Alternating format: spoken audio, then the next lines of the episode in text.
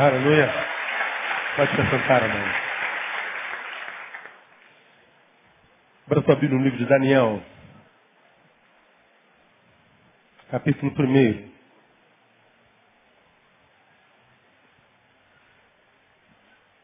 Quando você lembrar amanhã, nas suas orações, de manhã cedo já, lembra da irmã Patrícia, peço para que Deus aguarde naquele centro cirúrgico. Entre com ela e saia com ela no nome de Jesus, né? Para a glória de Deus Pai. Daniel capítulo 1. Quando você abre sua Bíblia, algumas curiosidades que eu imagino que você já sabe, só relembrando. Carnaval, carnevale. É uma palavra dupla, composta, portanto, carnem levare. Levar a carne, a Deus a carne. Hoje o carnaval é conhecido como uma festa da carne, mas no início era exatamente o oposto. Não era uma festa da carne, era uma festa de mortificação da carne. Era um tempo em que se dizia adeus à carne, se mortificava a carne. Carnaval não era, no início, uma festa pagã, era uma festa cristã. É mesmo, pastor? É. Carnaval era uma festa que começava, era aquele período que começava da quarta-feira de cinzas e até a Páscoa. 40 dias. É o, que a gente conhece, o que o catolicismo conhece como quaresma. Carnaval começava, é, é, eram os quatro dias que antecediam a quaresma. Nos quatro dias, sábado, domingo, segunda e terça, se mortificava-se, se abstinham-se, abstinham-se da carne, ah, santificavam-se para o período que ia começar. Qual período? O da quaresma. Que nós nos prepararíamos para a data mais importante do cristianismo, que é a Páscoa, a ressurreição do Cordeiro. A data mais importante do cristianismo não é o dia do nascimento de Jesus, mas o da ressurreição. Que a Bíblia diz, se Cristo não tivesse ressuscitado, nós seríamos de todos os homens os mais dignos de lástima. Se ele tivesse nascido de uma virgem, se ele tivesse feito tantos milagres, se ele tivesse feito tudo que fez, mas não tivesse ressuscitado, que moral teria para dizer, eu vim para que vocês tivessem vida e vida com abundância? Então o cristianismo está edificado sobre a, a, a, a Páscoa, sobre a ressurreição. Então, a Deus a carne, isso era carnaval.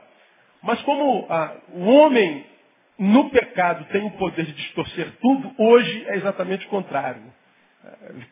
Venha carne, seja bem-vinda carne, nós nos entregaremos a você. E não se lembra mais de quaresma, não se lembra de Páscoa, absolutamente mais nada a ver. É um tempo em que as pessoas esperam ansiosamente, porque na maioria delas são os, os únicos dias do ano que elas têm a sensação de alegria. Quando acaba o carnaval, acaba a alegria, acaba tudo. Agora, a alegria que se tem no carnaval é sempre com estímulos que vêm de fora para dentro, né, exteriores. Outra curiosidade. No sábado de carnaval, no início de carnaval, o prefeito entrega a chave da cidade para quem? Quem se lembra? Para o rei Momo. Momo é um deus da mitologia grega. Momo não é só aquele, aquele rei gordo, não. Momo é o rei do sono, é o rei da noite.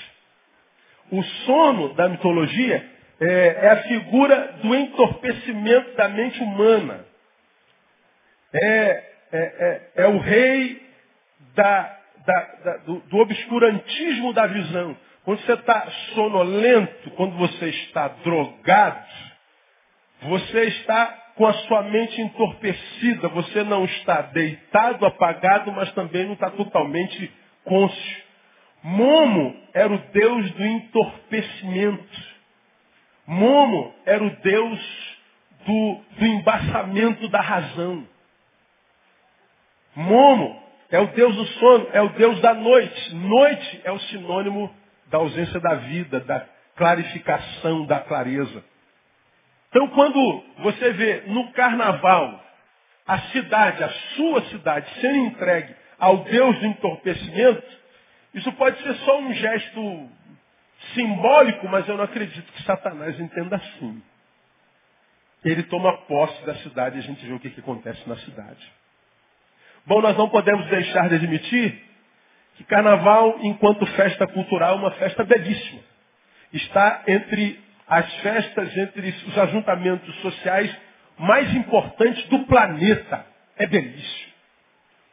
Ver a comunhão dos integrantes de uma escola de samba, a dedicação, a consagração com a qual eles se relacionam com a sua escola, dá inveja à igreja. Se todos os membros da igreja fossem fiéis à sua igreja, como os integrantes de uma escola de samba são consagrados à sua escola, pelo amor de Deus, a gente, a gente arrebentava a boca do inferno se fosse a mesma coisa.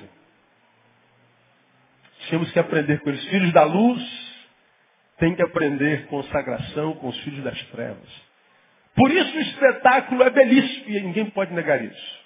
Ouvir uma escola de samba, ouvir a bateria é um negócio tremendo. Você pode até admitir que você é mais santo que Jesus. Mas, se você não for tão santo assim, você vai falar assim, ó, pastor, o diabo pode passar isso tudo aí. Mas que é bonito. Ah, é. Né? Você é daqueles que não viaja, mas fica vendo o espetáculo. Inclusive, as mulheres. Aí quando passa aquelas mulheres peladas, esculturais, aí tu tapa o olho e fala, Jesus, está amarrado, que coisa horrível. Sangue de Jesus tem poder. Tu finge que não sente nada, não é verdade? Tu diz que é coisa do diabo, mas não muda de canal. O diabo é sujo mesmo. Olha essa mulher, mas não muda de canal.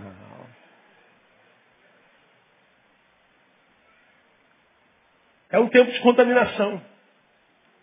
Nesse tempo de contaminação, porque é facilmente contaminar-se com isso, porque todo pecado é gostoso.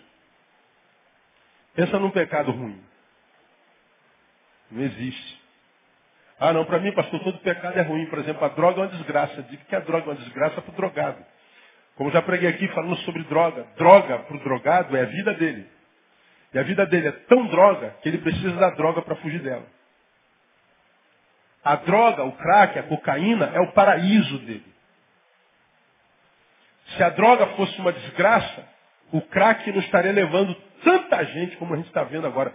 Toda cidade do país tem uma chamada Cracolândia. Cidade do crack. Terra do crack. O governo não sabe o que fazer. Assustador. Por que, que consegue com tanta facilidade? Porque droga é a vida que o ser humano contemporâneo vive. Por isso, festas como o carnaval fazem tanto sucesso. É o momento em que a gente se esquece da nossa droga de vida. É que a gente vai para uma outra dimensão, a dimensão da carne. A gente se entorpece. A gente se esquece do problema por quatro dias. A gente se esquece da conta para pagar. A gente vara à noite. A gente não tem tempo para dormir, porque quem dorme antes de dormir tem que botar a cabeça no travesseiro. Enquanto bota a cabeça no travesseiro, o sono não vem. A gente pensa na vida. Enquanto pensa na vida, sofre. Enquanto sofre, muitas vezes não dorme. Então a gente vira à noite. O negócio é sinistro. Eu não diria que a festa carnaval ou o evento carnaval seja do diabo. É uma festa cultural como qualquer outra. Todavia, o uso que o mundo das trevas faz dessa festa cultural pode vir a ser diabólico. Pode vir a ser destrutivo, destruidor, pode fazer muito mal, pode entorpecer, pode contaminar, pode quebrar. Aí eu estava nas minhas elucubrações pensando nisso. E eu acredito que o Espírito Santo me levou até Daniel, capítulo 1, me levou a um versículo que você conhece muito bem. Já preguei nesse primeiro capítulo algumas vezes e uma das palavras que mais é, é, impactaram a vida da igreja foi quando eu preguei sobre a bênção maldita e a maldição bendita. A bênção maldita e a maldição bendita. O texto diz no versículo 2 que o Senhor entregou Israel nas mãos de Jeoiaquim, rei de Judá, e uma parte dos vasos da casa de Deus. Ou seja, o texto está dizendo que o povo de Israel foi cativo pelo inimigo. Quem foi que entregou o povo de Deus na mão do inimigo do povo de Deus? Deus. Neil tem um inimigo, do qual eu fujo, contra o qual eu luto. Vem o meu Deus e me entrega na mão dele. Está na mão do inimigo é uma maldição. E eu chamei de maldição bendita. Por quê? Porque quem me entregou foi Deus. Bom, a maldição está na mão do inimigo entre cadeias, parece uma desgraça. Mas quem foi que me pôs aqui? Foi Deus. Foi Deus, então tem alguma coisa bom ali. É uma maldição, mas se parece maldição, é uma maldição bendita. O fim depois vai mostrar se é maldito ou não, se é bendito ou não.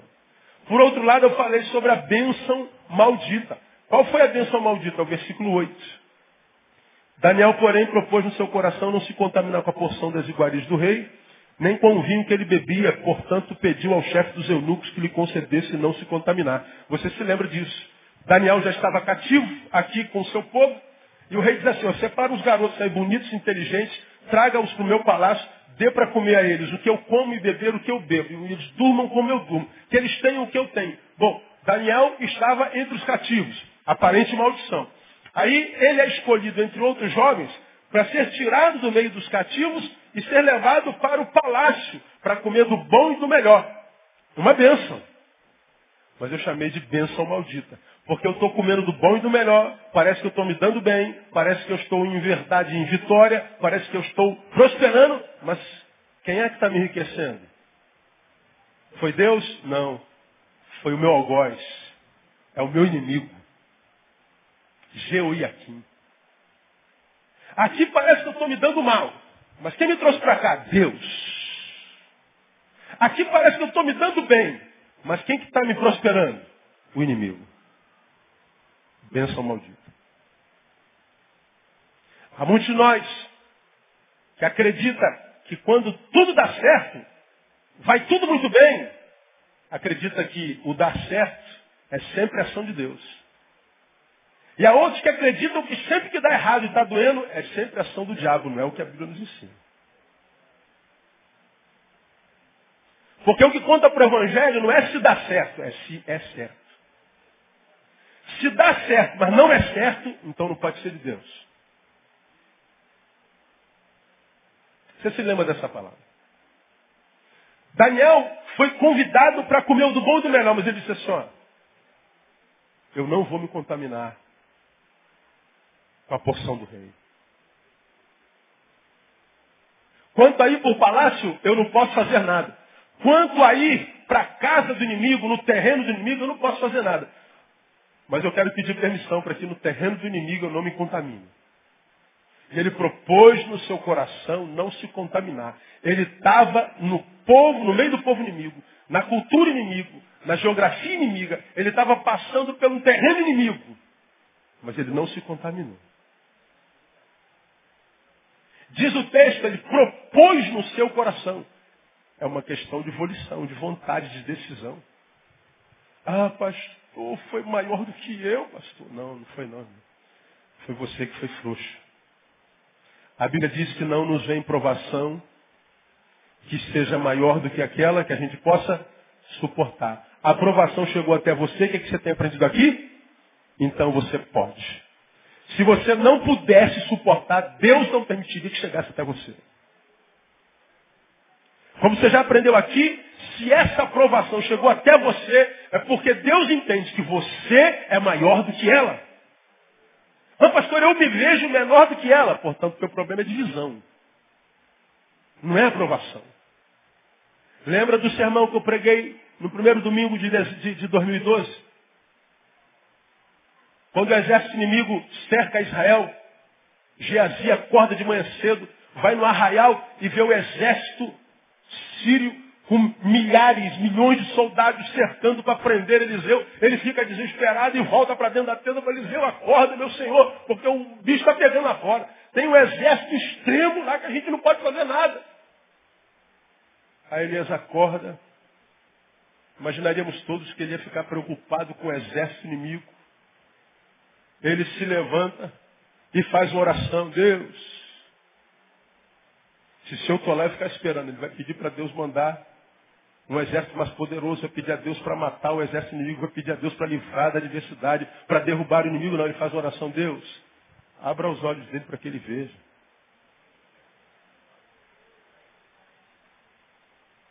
Sabe o que Eliseu está dizendo? Você se lembra? Eu preguei sobre isso. Pior do que o exército inimigo é um aliado sem visão. Deus, eu não estou preocupado com esse exército. Eu não estou preocupado com essa diversidade. Eu estou preocupado com o meu aliado. Ele não consegue ter visão espiritual. O cara é cego. O cara não entende nada, Deus. O cara não discerne nada. Então, Deus, esquece o exército lá fora. Mas cuida desse menino aqui dentro, porque pior do que o exército inimigo é um aliado sem visão. Aí Deus ouviu a oração, abriu os olhos dele. Quando abriu os olhos dele, ele foi lá fora de novo. Tinha um exército lá espiritual muito maior do que aquele que era o exército inimigo. E ele disse, você está vendo? Os que estão conosco é muito maior, é muito mais do que aqueles que estão com eles. Nosso problema é visão. Nosso problema não é o inimigo, nosso problema não é a aprovação. Nosso problema não é a diversidade, nosso problema é visão. Daniel foi cativo, não murmurou. No cativeiro parece que ele estava sendo exaltado. Mas ele não deturpou a visão. Não, não vou com essa de que eu vou me dar bem, não. Porque se fosse qualquer um de nós, oh, glória a Deus, Deus está me exaltando. Está vendo, irmão? Eu me santifiquei, eu busquei a face do Senhor, eu me ajoelhei, eu me, me, me, me converti de novo, eu subi ao monte, eu jejuei, e Deus me trouxe para cá. Não é porque só você e aqueles outros nove, e aquele multidão todo, não porque eu sou melhor crente do que eles, é o que a gente imagina. Muitas vezes nós achamos que estamos sendo abençoados porque nós somos melhores crentes que os outros. Mas só na tua visão. Ele entendeu que não era melhor do que ninguém. E entendeu que aquela bênção era maldita. Ele não estava preocupado em se dar bem. Ele queria o bem de Deus. Ele queria fazer a vontade de Deus. Propôs no seu coração não se contaminar com as iguarias do rei. Daniel era, portanto, um homem cheio de virtudes, e a maior virtude de Daniel era integridade. Integridade, na minha concepção, é o que está faltando no homem contemporâneo também no homem de Deus. Integridade é a capacidade de continuar íntegro, de continuar inteiro, de continuar quem é. E quem é que você é? Você é um filho de Deus, nascido e criado para adorar o seu nome, para engrandecer, glorificar o seu nome. Você vive para a glória de Deus. Amém ou não, amado? Diga para quem está do seu lado, você nasceu para adorar, irmão. Para isso que você nasceu. Diga, eu nasci para adorar. Você concorda com essa palavra? Amém ou não? Pois é, continua sendo quem você é, um adorador. Isso é integridade. Daniel propôs no seu coração não deixar de ser quem era, mesmo que fosse recompensado para isso. Integridade. Essa é uma das maiores virtudes que nós vemos em Daniel. E o que é ser íntegro? À luz da palavra. Qual é a, a definição de integridade, entre outras coisas, à luz da palavra. Integridade, primeiro, é ter coragem, como já falei, de assumir e viver a sua identidade. E a nossa identidade era cristã. Coragem para assumir e viver. Porque Daniel, ele, ele podia não estar no meio do povo dele. Estava no povo inimigo. Ele podia não estar na geografia dele. Estava em outra geografia. Ele podia estar não no tempo da adoração dele, estava no outro tempo. Ele não estava na presença do Deus dele, geograficamente, mas estava na presença de outros deuses. Mas lá, na geografia que, que não é dele, no, no, lugar que não é dele, no tempo que não é dele, no templo que não é dele, no meio de um povo que não é dele, ainda que nada do que tivesse ao redor tivesse a ver com ele, ele continuou sendo quem era. Daniel me lembra aquela, aquela empregadinha de Naamã. Lembra? General assírio cheio de medalha por fora, tinha quilos de medalha, o cara chegava a andar de tanta honra que ele tinha, mas por dentro ele tinha o quê? Lepra. Procurou cura em todo canto, não achou lugar nenhum, só estava esperando a morte. Até que uma garotinha, uma neguinha, uma molequinha, uma pobrezinha, uma escravazinha de Israel, que estava servindo na casa do seu opressor, disse assim, patroa, ó, a senhora me desculpe, esse Naamã tivesse com um profeta de Deus, ó, ia acabar esse sofrimento dele. Ele ia ser curado. Ô, amor, ó, a, a menininha que você trouxe lá de Israel, a escravazinha, a faxineirazinha, a remelentazinha, ela disse que tem um profeta que curaria você. Mas que profeta é esse? Quando a gente está doente, que vier é peixe, né, irmão? A gente reza para qualquer Deus. Aí vai o general, pega um monte de mula, de burro, bota ouro, bota prata, bota não sei o quê, vamos até o profeta. E ele vai com aquela comitiva na frente do profeta, já tendo idealizado tudo, né? Já sei como é que vai ser. Ele vai, é, quando, quando ele me vir chegando, ele vai tremer. E ele vai falar, meu Deus, que honra receber o maior de todos os generais, né? O ministro da justiça, caramba. E eu vou fazer uma oração do fogo forte. E eu vou fazer a oração do poder. E ele vai me curar. Aí quando ele chega, Geazi está lá, o chefe, ó, o general está aí. Ah, chegou? Ele chegou. Manda ele tomar banho, que ele vai ficar curado. Lembra disso? Diga a ele que o problema dele é banho. General, licença. O cara mandou o senhor tomar banho. O quê? Quem ele pensa que é? Eu estou pensando que ele vai sair daqui, vai orar o seu Deus e vai me Eu vou embora daqui. Quem, quem, que ele está pensando que ele é? Com quem que ele está falando? Aí ele vai embora, aí aparece outro pobrezinho, soldadinho raso. Comandante, comandante, o senhor já veio até aqui, comandante. Está numa desgraça danada, pelo amor de Deus, o senhor está quase morrendo mesmo, velho. Já tentou tudo que é canto. Toma um banhozinho. Qual o seu problema com água? Toma banhozinho lá. Aí a empregadinha falou, o soldadinho falou, o general falou, cara, eu vou correr esse mico. Sete mergulhos, ele mergulhou uma, nada, duas, nada, cinco, nada. Pô, estou pagando mico danado aqui. Imagina o soldadinho, você falta só mais duas, chefe. Vai lá, já está pagando mico mesmo, então vai. Ele deu seis mergulhadas na sétima mergulhada. Quando ele levantou, a pele novinha, igual um bebezinho. O problema dele não era banho, era obediência. O problema dele não era banho, era fé. O problema dele não era banho, era orgulho. O problema dele não era banho, era soberba. E você já aprendeu que soberba é um problema oftalmológico existencial. O cara sempre se enxerga melhor que o outro e sempre enxerga o outro menor do que a ele. Isso é soberba falta de visão. Daniel disse, eu não vou me contaminar porque eu sei quem eu sou. Eu sei quem é meu Deus. Irmãos, nós estamos entrando num, num, num tempo de carnaval que não é pior do que qualquer outro, não. Ele só, ele tem, só tem um pouco mais de, de saliência. Ele é mais salientado. E a minha oração é que você não se esqueça quem você é. A minha oração é que você propõe no seu coração não se contaminar com as especiarias do Deus deste século, do Rei deste século. A minha oração é que você mantenha a sua integridade. A minha oração é que você não se esqueça de onde você veio e para quem você vive. Às vezes nós ficamos perguntando, pastor, será que pode, não pode? Pastor, o que, que o senhor diz? Esperando uma ordem do pastor, uma ordem do professor, uma ordem. E você tem aprendido aqui que a ordem mais difícil de obedecer é aquela que não foi dada. Alguém disse, Daniel, não coma o que o rei te der, brother. Alguém disse?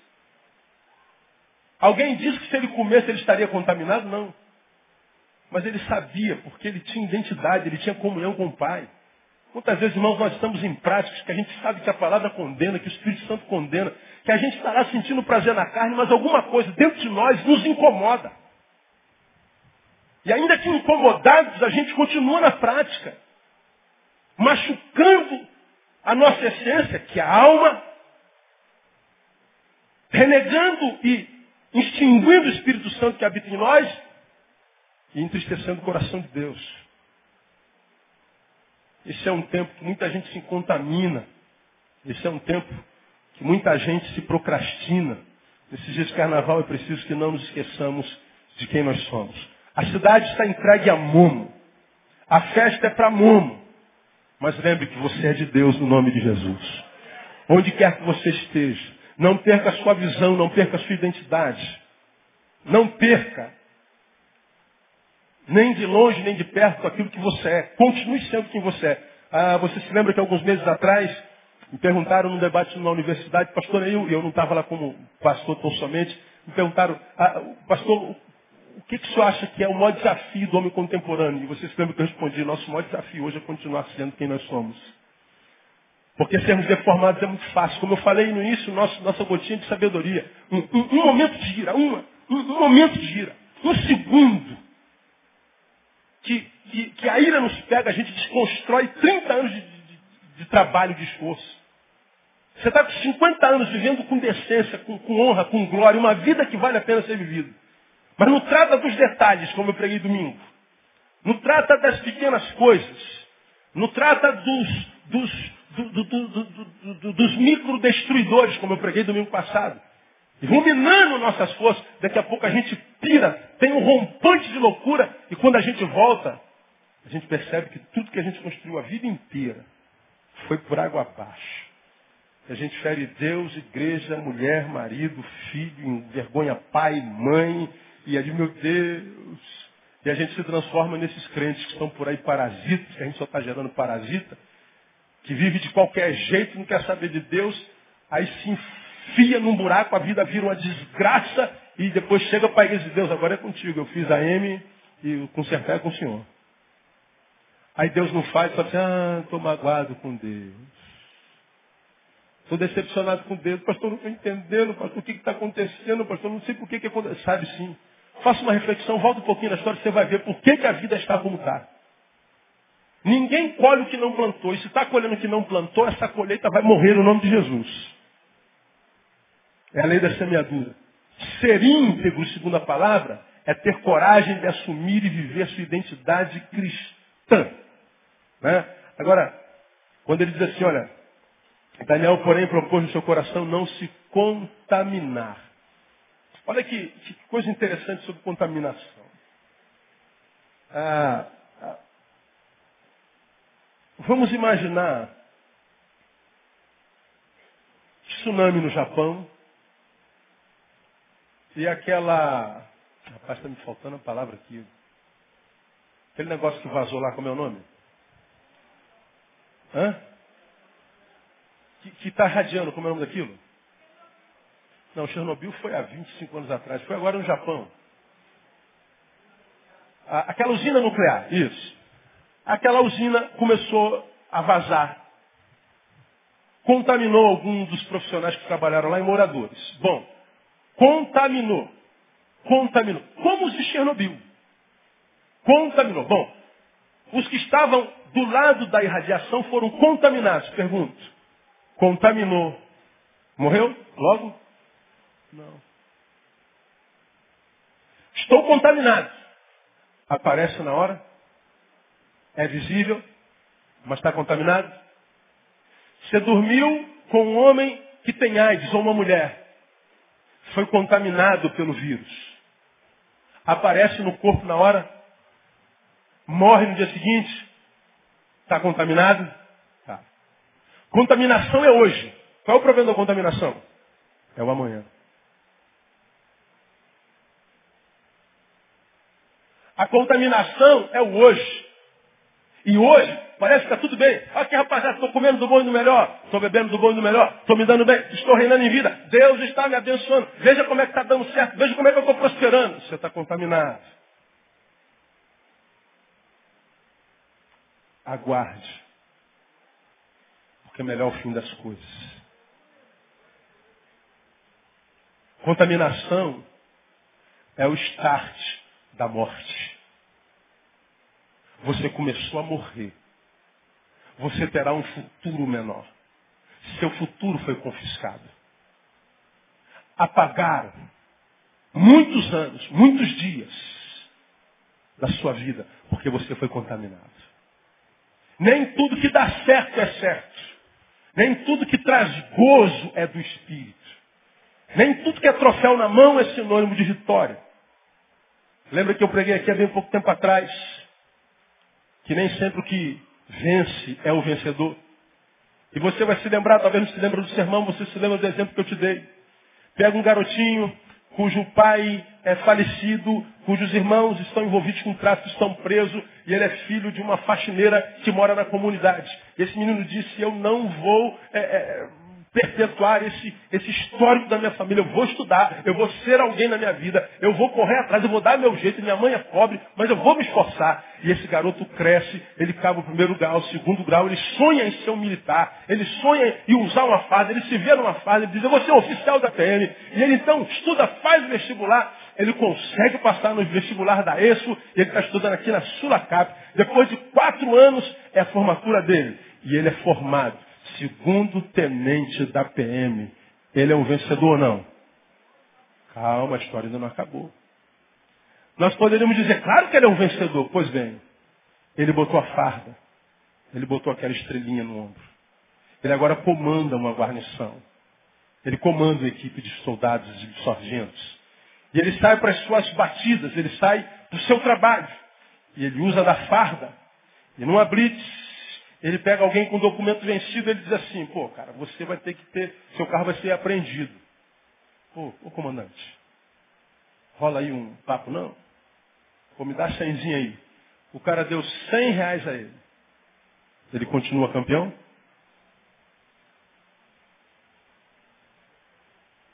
Mas adiante ele percebe que cem reais é pouco, ele se envolve com outras paradas, daqui a pouco ele está envolvido com a milícia, com o crime. Quem sabe ele ganhou muito dinheiro, agora ele consegue tirar por mês 30 mil reais. Agora já é capitão, quem sabe? Esse cara é um vencedor? Não, perdedor. Porque a vitória não é o lugar onde eu chego. É o que acontece comigo quando eu chego lá.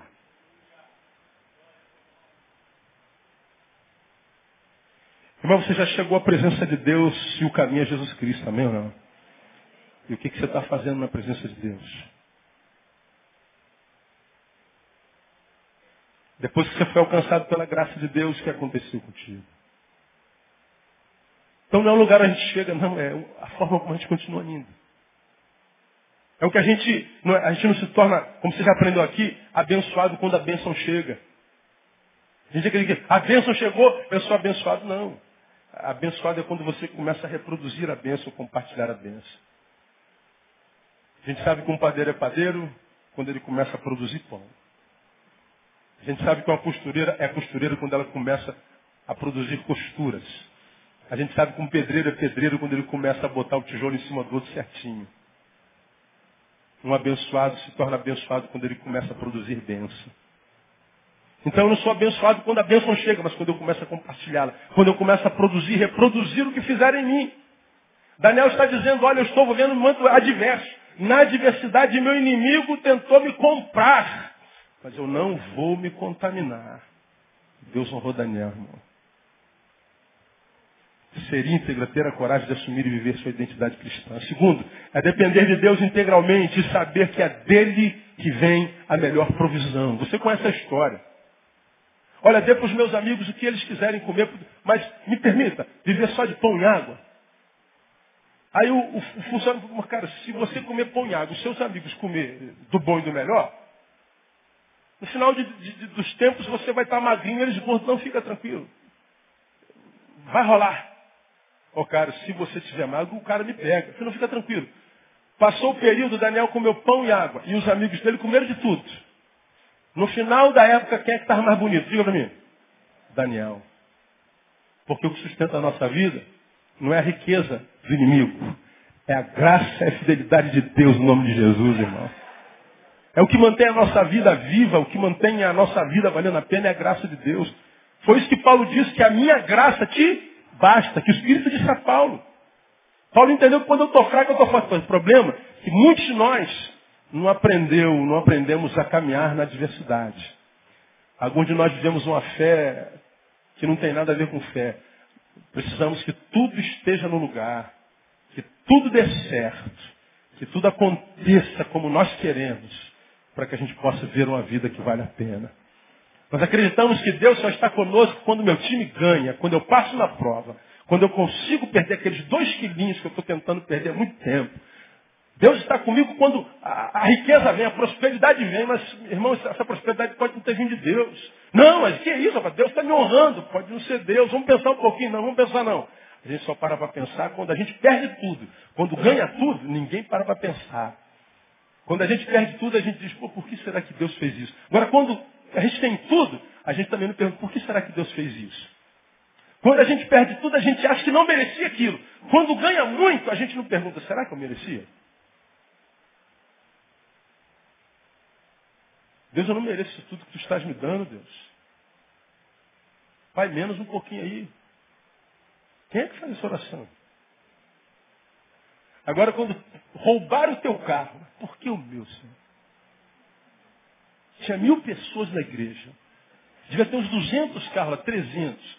Por que o meu? Sou teu servo. Aí os outros não são, não. Mas eu sou dizimista, aí os outros não são. Mas eu, mas por que não você? Lembra Thaís, minha filha, hoje tem 15, 16 agora em março. Nasceu um monte de criança. Só a minha nasceu com o pulmão sujo, o médico disse que não tinha jeito, ficou entubada.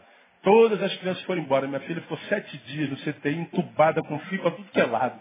E eu olhando no vidrinho, falei, meu Deus, eu sou pregador da tua palavra, porque logo a minha, tanta filha de ímpio nasceu aqui, logo a minha. O Espírito Santo me dá uma na lata, igual o Anderson Silva. Bum! Diz assim, filho de crente é mais importante para mim do que filho de ímpio. Existe uma criança que vale mais do que a outra.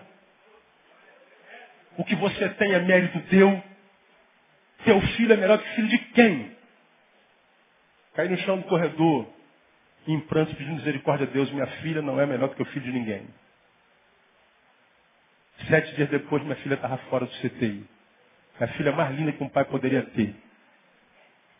É que nós temos essa sensação de que nós merecemos demais e não merecemos. É graça. Precisamos aprender, irmão, que a nossa profissão vem de Deus. Enquanto a gente não aprender a depender de Deus, vamos viver essa vida, como chamo sempre da unção da roda gigante, um dia bem, um dia mal, um dia bem, um dia mal, um dia bem, um dia mal, um dia bem, um dia mal. Para aqui. Daniel disse, ó, o bagulho está doido, viu, chefe? Eu não quero essa riqueza aqui, nossa bênção é maldita. Eu vou continuar fiel meu Deus. Eu prefiro pão e água no espírito do que picanha, arroz, molho à campanha, batata frita na presença do diabo. No final dos dias ele estava melhor do que os amigos que se corromperam. Meu irmão, continua sendo quem você é. Acredita na provisão de Deus. No final você vai dar glória por tudo. Você vai olhar para trás e dizer, valeu a pena ter sido fiel a Deus. E Ele vai honrar a tua fidelidade no nome de Jesus. Termino. Ser íntegro é ter coragem de assumir e viver a sua identidade, depender de Deus integralmente, saber que é dele que vem a melhor provisão e ter seu prazer em dar prazer a Deus e não a si mesmo. Aqui está uma das maiores dificuldades do homem desse tempo hedonista, que só pensa em prazer, que só pensa em sentir. Uma geração que quer sentir o tempo inteiro. Uma geração que não consegue estar sem sentir. Eu preciso de sensações. Eu preciso, para sentir que eu estou vivo, está sentindo alguma coisa. Uma geração refém das sensações, dos tesões dela. Qual era o prazer de Daniel? Dar prazer a Deus. Se eu tivesse aqui comendo do bom e do melhor, eu ia estar sentindo muito prazer, mas o meu prazer não é sentir prazer. O meu prazer é dar prazer a Deus. Isso parece utopia hoje, né? Ah, quer dizer então que eu não posso sentir prazer? Não é o que eu estou falando. Se o teu prazer dar prazer a Deus e Deus se agradou de você, então você vai estar sentindo um prazer enorme. Daniel estava no pão e na água. Eles estavam lá na picanha com arroz. Mas Deus estava sorrindo para Daniel. Deus estava decepcionado com seus filhos. Quem sabe Daniel já conhecia Salmo, né? 37, versículo 5. Ou versículo 4. Agrada-te do Senhor e Ele te concederá o que deseja o teu coração. Seja o Senhor o teu maior agrado, que Ele vai se agradar de você. E quando vocês estão agradando um ao outro, sonha e Ele vai fazer o que deseja o teu coração. Ele estava aqui ausente do prazer da carne, mas sabendo que estava agradando o coração de Deus. Por isso o coração dele estava cheio de sonho. Enquanto o pessoal comia com o prazer de agora, ele já estava gozando com o prazer do resto da vida. Como disse Warren Risby, eu já preguei sobre isso aqui, um cristão na sociedade não cristã, é o livro dele, diz assim, o maior equívoco, equívoco que um homem pode cometer é trocar aquilo que ele mais deseja na vida por aquilo que ele mais deseja no momento. Os amigos de Daniel trocaram aquilo que eles mais desejavam na vida, uma vida de liberdade. Uma vida onde a terra fosse dele, onde o, a agenda dele, quem fizesse, fosse ele, que ele pudesse ir e vir. Trocaram isso por um pedaço de carne. Daniel não. Eu troco um pedaço de carne pelo resto da vida. Eu não vou trocar o que eu mais desejo na vida por causa daquilo que eu mais desejo agora. Minha boca está cheia d'água dessa picanha. Essa picanha está, olha meu Deus, mal passada, escorrendo, sangue escorrendo. Olha que beleza, gordo, que coisa maravilhosa. Essa Coca-Cola geladinha com limão, Deus tem misericórdia, deve estar tá bom demais. Deus, tu sabes o quanto eu amo esse negócio. Como a minha carne pede esse negócio, mas o meu maior prazer é dar prazer ao Senhor. Aí se cumpriu o que a bisavó dizia, quem ri por último, ri melhor, melhor ao fim das coisas. Quando eu vejo alguém que diz assim, Neil, você é muito bobo, Neil, você é muito otário, Neil. Neil, como é que você pode acreditar nisso? Neil? Você é muito bom, Neil, deixa de ser bobo. Olha aqui, estamos curtindo. É, vai rindo quando você pode, filho. Vai lá. Cai dentro, filho. Cai de boca. Não quero viver a minha vida. Viva a sua vida. Vamos ver onde é que a gente vai estar daqui a 10 anos, daqui a 5 anos.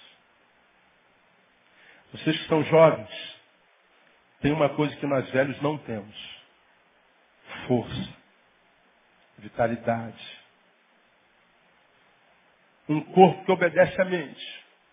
Você está com 15, 20, você diz para o seu corpo assim, vai, ele vai. Agora a gente com 45 para frente. Vai, corpo. Fique mesmo. Vai, rapaz. Tá, pensou direito, é isso mesmo que você quer? O corpo não vai. Agora nós temos uma coisa que vocês não têm. Maturidade. A força de vocês acaba rápido. Mas a maturidade não acaba nunca mais. Não permita que a sua força te estrague de tal forma que você se torne uma pessoa em cujo coração a maturidade já não adianta mais nada, já é tarde. Tarde. Nas minhas férias eu não leio e-mail. Então quando eu cheguei tinha 1.212 e-mails na minha caixa. Por que, que eu não leio e-mail? Porque eu ia ler lá. Pastor se suicida em Uberlândia. Eu ia ficar batido, ia estragar minhas férias. Eu ia ler fulano e Beltrano se divorciaram. Fulano, Cicrano descobriu que está com câncer. Ia me acabar, eu não leio. Me abstenho das más informações, me retiro para mim. Mas quando eu voltei, tinha lá um e-mail, e aqui eu termino, já passei do nosso horário 10 minutos, de um pastor de São Paulo, cuja igreja eu preguei no passado, eu li o e-mail dele hoje. Filho único, 16 anos, que no início de janeiro teve uma batida na casa dele, deu no Jornal Nacional, que o filho dele estava envolvido nessa quadrilha de hackers que invadiam bancos, essas coisas todas e soube que o seu filho tem 16, completou 17 anos agora, eh, está viciado em droga há mais de dois anos. Cuidado na igreja.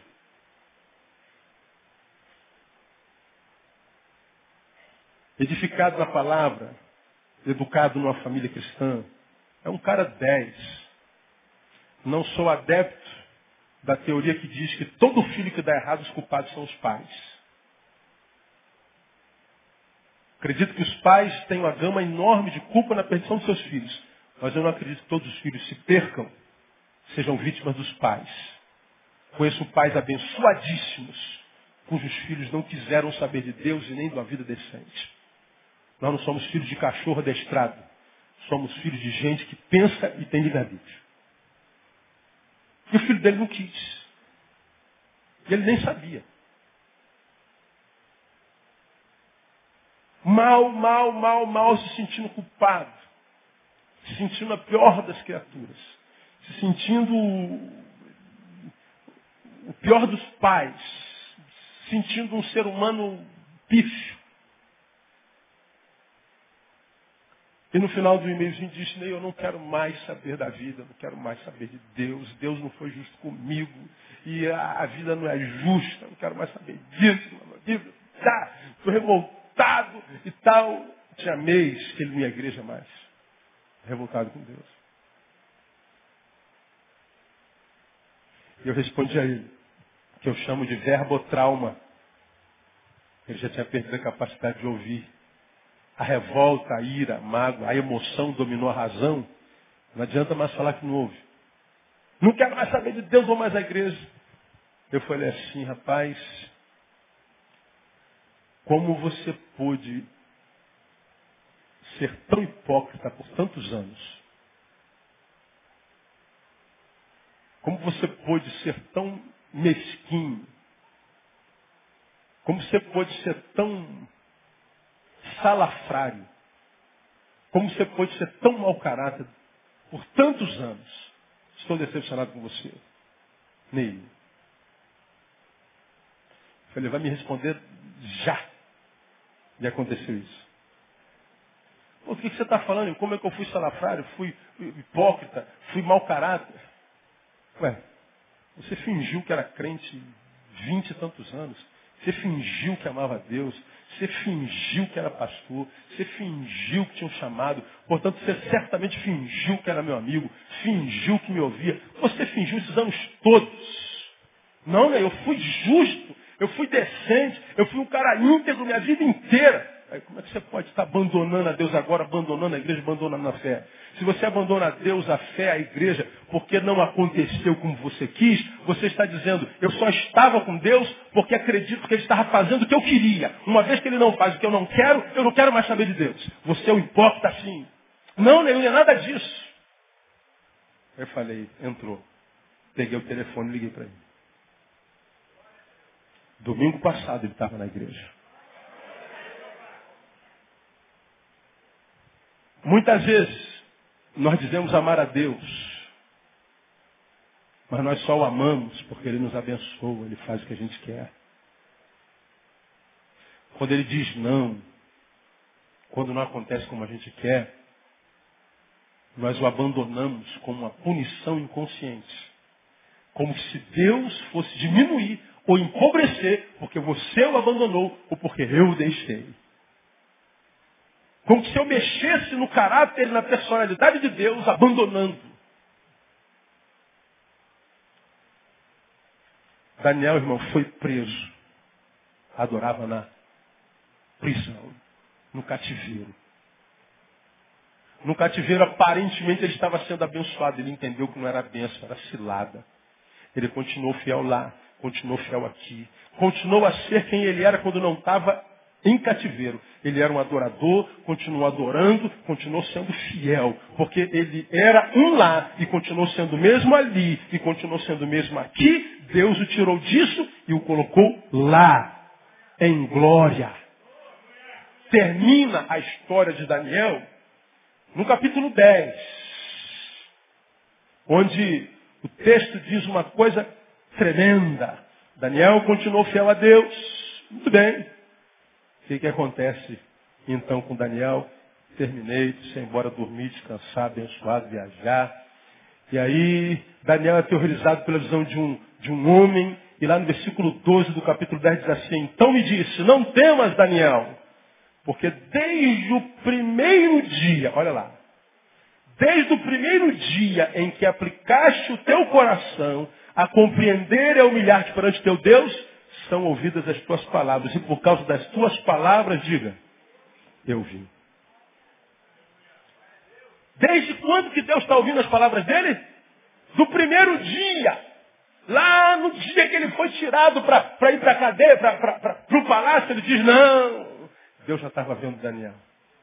Desde o primeiro dia. Já tinha passado anos cara se tornou governador. Ele foi honrado lá na terra do inimigo. Por quê? Porque Deus o ouvia, Deus o via, Deus o abençoava debaixo das suas asas. E Daniel, porque abençoado por Deus, era próspero em qualquer lugar que ele passava. Ele era como um ribeiro plantado junto às correntes de águas, que dá o seu fruto na estação própria. E tudo quanto ele faz, prospera. Deus quer te abençoar da mesma forma. Mas você precisa continuar junto dos ribeiros de água. Precisa continuar íntegro. Que Deus abençoe, meu irmão. Ele dê a graça de vencer a unção do rei Momo que estará sobre essa cidade nesses dias. Que Deus te dê a graça de continuar sendo quem você é. Mesmo no tempo em que a cidade deixa de ser quem ela é. Uma cidade maravilhosa. Que a graça do Senhor seja sobre a sua vida no nome de Jesus. Recebe essa palavra, amém? A palavra do Senhor bem forte. Ficaram em pé?